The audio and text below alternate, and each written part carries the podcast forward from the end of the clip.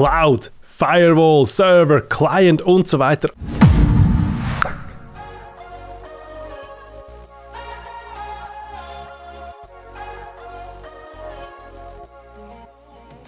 Alles Begriffe, die man eigentlich kennt, zumindest vom Hörensagen. Aber ja, die Frage ist ja, was versteckt sich hinter diesen IT-Begriffen? Kann man diese IT-Begriffe wirklich mit einfachen Worten erklären? Sehr oft ist das eben nicht der Fall und ich glaube, nicht, nicht nur ich glaube, ich bin überzeugt davon, dass heutige Führungskräfte einfach mitdiskutieren müssen in Themen, in IT-Themen, in Digitalisierungsthemen. Und da gehört es nun meiner Meinung nach auch dazu, dass man IT-Begriffe grundsätzlich versteht, grundsätzlich einordnen kann. Und genau darum habe ich diese Podcast-Folge für Sie aufgenommen. Wenn Sie mit dieser Podcast-Folge fertig sind, ähm, werden Sie, das ist zumindest mein Anspruch, fünf IT-Begriffe kennen, und sie in einer ganz originellen Art und Weise auch erklären können, quasi äh, auch in ihrem, in ihrem Gedächtnis so ablegen können, dass das einfach abrufbar ist. Das ist zumindest meine Ambition. Ich bin gespannt, ob es mir gelingt. Ähm, sie werden es mir vielleicht auch mitteilen später, wenn Sie äh, dann durch sind mit dem Hören. Starten wir mit dem Begriff Nummer 1. Der heißt, was ist eine Cloud? Ja, Cloud in aller Munde. Äh, Sie, Sie wissen das. Äh, viele würden jetzt würden sagen, das ist eine externe Datenwolke. Vielleicht andere würden sagen, es ist ein Microsoft 365 oder ähnliches. Aber nebst dem Datenspeicher und der Rechenleistung bietet die Cloud wirklich sehr viele Funktionalitäten, sehr viele Services, die eben nur mit dem Cloud-Zugriff erhältlich sind. Und darum vergleiche ich die Cloud sehr gerne mit einer Ludothek. In eine Ludothek gehen Sie auch, wenn Sie einzelne Spiele oder Services jetzt im, im übertragenen Sinne ähm, ausleihen wollen, dass Sie sich entscheiden, die, äh, die Spiele nur zu nutzen, bzw. nur dafür zu zahlen, wenn Sie sie auch effektiv nutzen. Sie können sie dann wieder zurückbringen und dann äh, ja, können Sie das nächste Spiel oder eben den nächsten Service ausleihen. Eine, ähm, zu einem wichtigen Cloud-Dienst gehört zum Beispiel Microsoft Azure. Ähm, das ist äh, Dort hat es beispielsweise Applikationen oder Services, die man mieten kann. Man kann zum Beispiel einen äh, virtuellen Server-Service mieten, solche Dinge. Oder aber auch die Microsoft 365 Cloud, wo man äh, quasi ein Spiel, das Visio oder Project oder ähnliches oder auch Teams oder ähnliches mieten kann und so ja, die Dienste nach Bedarf abrufen kann. Also, ab sofort merken wir uns, die Cloud ist wie eine Ludothek, äh, bei der Sie sich verschiedene Services ausleihen können. Coole Sache, nicht wahr? Gehen wir gleich zu äh, Begriff Nummer zwei und das ist die Frage, was ist eine Firewall? Und das vergleiche ich sehr gerne mit einem Türsteher. Die Firewall ist wie ein Türsteher, der alle ein- und ausgehenden Personen kontrolliert. In übertragenen Sinne ist das ein Datenpaket, das über den Firewall herausgeschickt wird oder äh, hereingeschickt wird und der Firewall ist eben dazu da, dass diese Pakete oder eben diese Personen äh, nur rechtmäßig durchgehen. Dabei wird nicht nur die Identität Identität der Besucher überprüft, nein, sondern es wird auch der Dateninhalt überprüft bei modernen äh, Firewalls ist ein besonders aufmerksamer äh, Türsteher, weil er überprüft auch, wer etwas ge gesendet hat, also den Absender wird, äh, wird identifiziert und von wem die Person auch begrüßt wird, vom Empfänger. Also ist da wirklich sehr viel Intelligenz drin. Ins Deutsche übersetzt heißt Firewall übrigens so viel äh, wie Brandmauer. Etwas spezielle Übersetzung passt aber eigentlich sehr gut weil äh, eine Brandmauer ja auch ein Haus vor einem Feuer schützt. Zumindest äh, würde ich das jetzt so betiteln, auch wenn ich mich da nicht als Bauexperte oder Brandschutzexperte sehen würde. Und so ist dieses äh, Firewall-System, schützt quasi auch das Netzwerk vor negativen äußerlichen Einflüssen. Was viele Leute nicht wissen, ist, dass die Firewall nicht nur kontrolliert, was reinkommt, sondern eben auch, was das Netzwerk verlässt. Ähm, so kann eine Firewall in vielen Fällen Alarm schlagen, falls das eigene Netzwerk für kriminelle Angriffe missbraucht wird. Das ist äh, bei vielen unserer Kunden ja, waren wir schon sehr, sehr froh, hatten wir das, hatten wir da auch ein intensives äh, ich sag Monitoring, wo das auch angeschaut wird. Das kann äh, über Cyberangriff erfolgreich oder eben Vereitelung eines Cyberangriffs äh, entscheiden. Insofern sehr, sehr wichtig.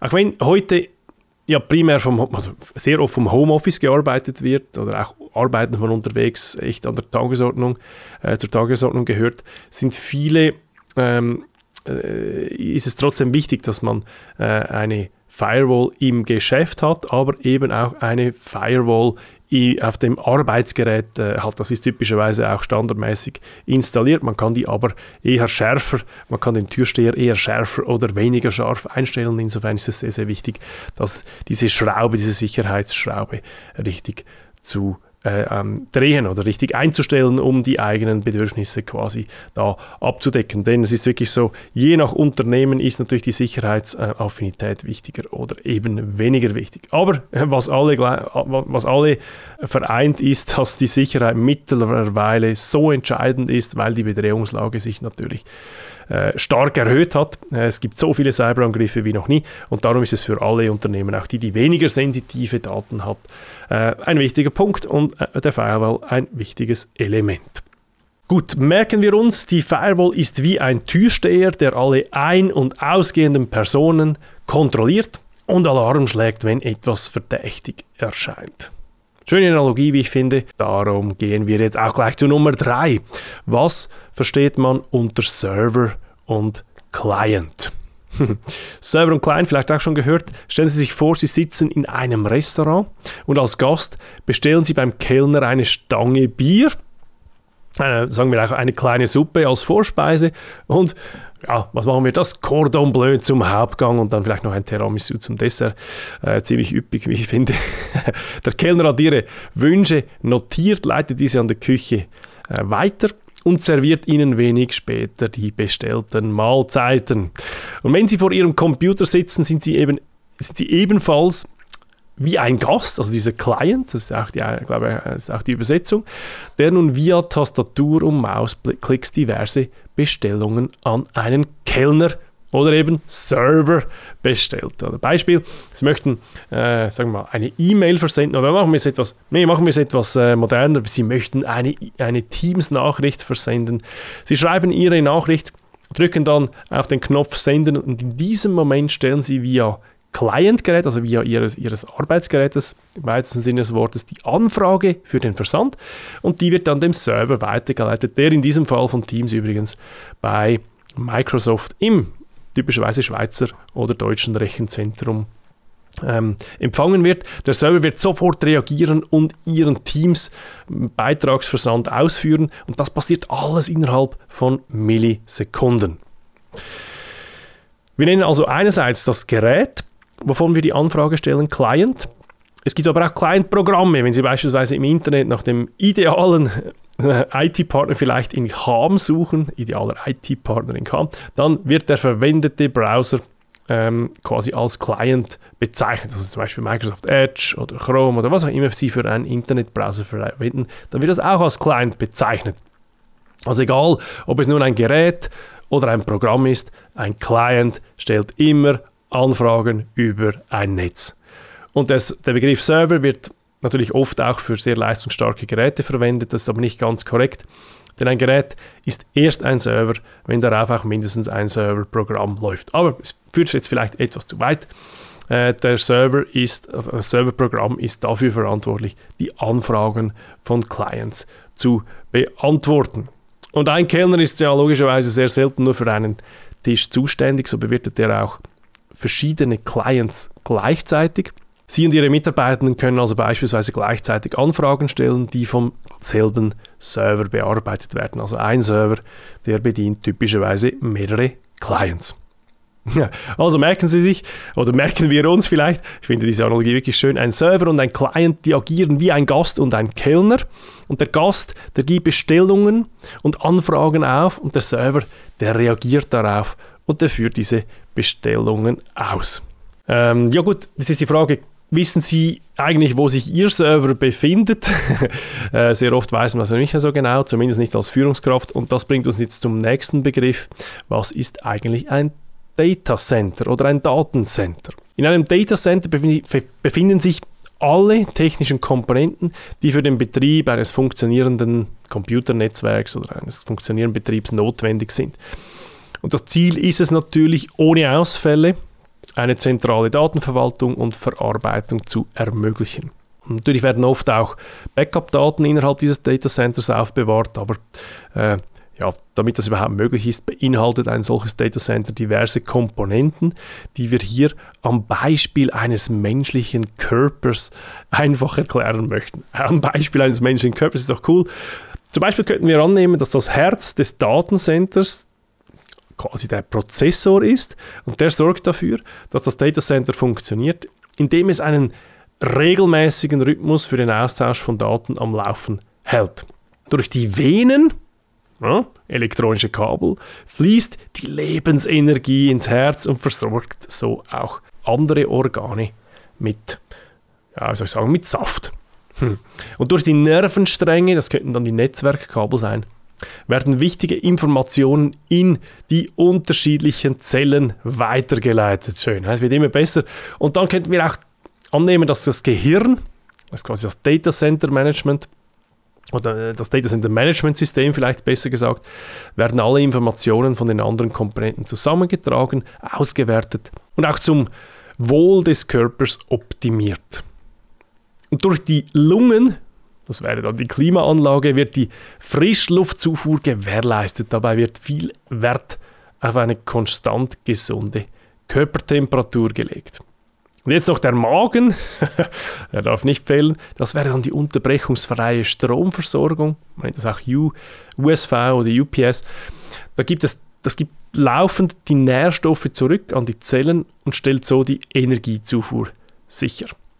Ich habe noch zwei, nämlich die Muskeln und die Knochen. Das wäre dann das Ablagegestell oder auch das Rack quasi, wie, wie man im Englischen sagt. Das, das, sorgt für Ordnung im Körper, denn jede Komponente hat ihren Platz. Diese Rechenzentren, falls sie mal da waren, die sehen immer sehr ordentlich aus. Alle Kabel schön zusammenge.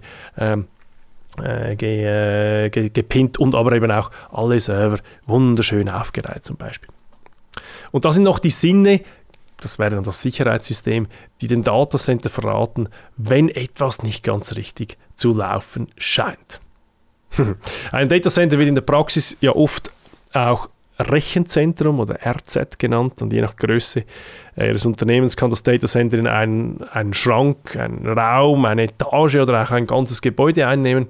Und kleinere Datacenter sind auch unter dem Begriff Serverschrank oder Serverraum bekannt. Das ist so vielleicht von früher kennt man das noch. Aber äh, heutzutage immer weniger natürlich der Fall. Wir stellen fest, dass sich heute die Welt ganz klar in Richtung der Cloud verschiebt. Das war unser Begriff Nummer eins. Also anstatt ein eigenes Datacenter zu bewirtschaften oder sich auch extern bei einem kleineren lokalen Datacenter-Anbieter einzumieten, ähm, wechseln sehr viele Unternehmen heute zu großen Cloud-Anbietern wie zum Beispiel Microsoft, Google, Amazon, möglicherweise auch Alibaba. Und diese Giganten bewirtschaften natürlich ganz andere Größen von Datacenter. Da passen die Server nicht mehr in einen einzelnen Keller. Nehmen wir noch ein Beispiel, vielleicht das Beispiel des Carsharings. Vielleicht haben Sie sich auch schon mal die Frage gestellt, ob Sie wirklich ein eigenes Auto benötigen oder auch lieber ein Carsharing-Angebot in Anspruch nehmen. Ich glaube, in der Schweiz gibt es sowas wie Mobility, es gibt auch andere äh, Anbieter mittlerweile. Und beim eigenen Auto sind Sie immer selber dafür zuständig, dass es läuft. Sie bezahlen für Versicherung, Sie bezahlen für Reparaturkosten, die Haftung, die Verantwortlichkeit, alles liegt bei Ihnen. Und so ist es auch, wenn Sie Ihr eigenes Datacenter bzw. Ihren eigenen Serverraum verwalten.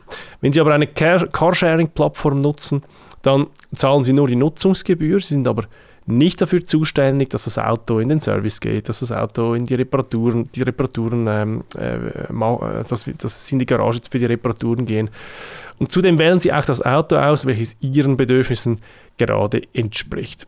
Wenn Sie zum Beispiel viel Gepäck transportieren müssen, dann mieten Sie einen großen Wagen, bei geringerem Gepäck natürlich einen kleinen, sportlichen Superflitzer vielleicht. Und so ist es auch bei den Public Cloud-Anbietern. Sie entscheiden, wie groß Ihr gemieteter Datenplatz gerade sein soll und müssen sich nicht die, um die Unterhaltsarbeiten kümmern. Ähm, es, ja, auch die Skalierung ist ein oft ge, ähm, gehörtes Argument, auch die Skalierung, sprich wenn sie schnell wachsen oder auch wenn sie vielleicht mal schrumpfen oder so, dann ist das sehr schnell und kostengünstig möglich. Ja, also wecken wir uns ein Datacenter, können Sie gut anhand unseres Körpers erklären. Es braucht verschiedene Komponenten wie den Prozessor, Verkabelung, Data, Data Center Management System und so weiter, damit der Körper einsatzfähig ist. Boah, das war jetzt ein ziemlicher Brocken. Jetzt kommen wir zu Nummer 5. Was ist eigentlich eine Multifaktor-Authentifizierung? eine Multifaktor-Authentifizierung ist vergleichbar mit dem Abholen eines eingeschriebenen Pakets bei der Post. Sie müssen sich mehrfach ausweisen, um das Paket am Postschalter zu erhalten. Sie müssen nämlich den Abholschein zücken, der da der Postbote in ihren Briefkasten gelegt hat. Sie müssen den Ausweis zeigen und Sie müssen eine Unterschrift abgeben. Und der Begriff Multifaktor-Authentifizierung steht eben für diese mehrstufige Identifizierung und bezieht sich üblicherweise auf das digitale Umfeld. Man kennt das traditionell von E-Banking-Applikationen. Dort können Sie sich auch nicht einfach einloggen mit Ihrem Benutzernamen und Ihrem Passwort, sondern dort müssen Sie immer noch ein SMS oder auf einem App eine, äh, irgendwas scannen oder sowas ähnliches. Das ist dann der, der weitere Faktor, der dann dieses Multifaktor-Authentifizierungsverfahren ausmacht. Ein anderes Beispiel für die Anmeldung in, in zum Beispiel unserer Microsoft-Anwendung da nutzen wir die Microsoft Authenticator App zum Beispiel. Da gibt man den Benutzernamen ein, da gibt man das Passwort ein und dann Nummer drei, man öffnet das Smartphone und via Push-Nachricht äh, muss ich die App noch betätigen, dass ich wirklich diese Person bin, die ich auch vorzugeben, äh, vorgebe zu sein. Dieser Vorgang ist grundsätzlich schnell, unkompliziert und natürlich massiv, ich würde sogar sagen, um Welten sicherer als nur das, den Benutzernamen und das Passwort einzugehen.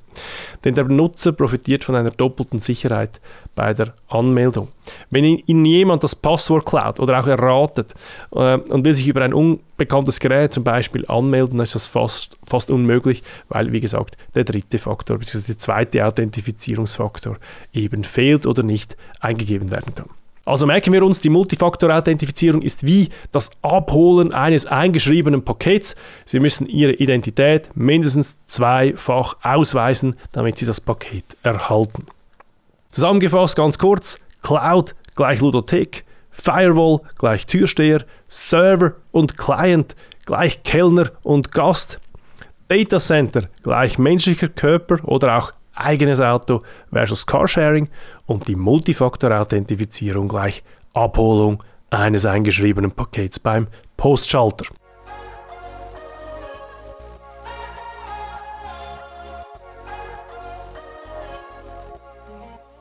So, ich hoffe, das hat Ihnen eine gute Übersicht gegeben über diese Begriffe. Vielleicht können Sie auch hier und da mal platzieren und unglaubliche Lorbeeren absahen in einem wichtigen Meeting oder ähnliches. Sie haben nun das Rüstzeug, ich glaube, diese IT-Begriffe sehr einfach und verständlich ähm, ja, anderen Leuten rüberzubringen. Und äh, ich denke, wir wissen alle, diese Welt ist sehr komplex.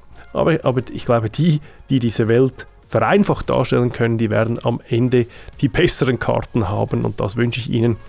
Ähm, falls Sie irgendwelche Fragen haben oder sonstige technische oder arbeitstechnische Anliegen, ich freue mich über Ihre Kontaktaufnahme und wir hören uns bald wieder. Bis dann, auf Wiederhören und einen schönen Tag.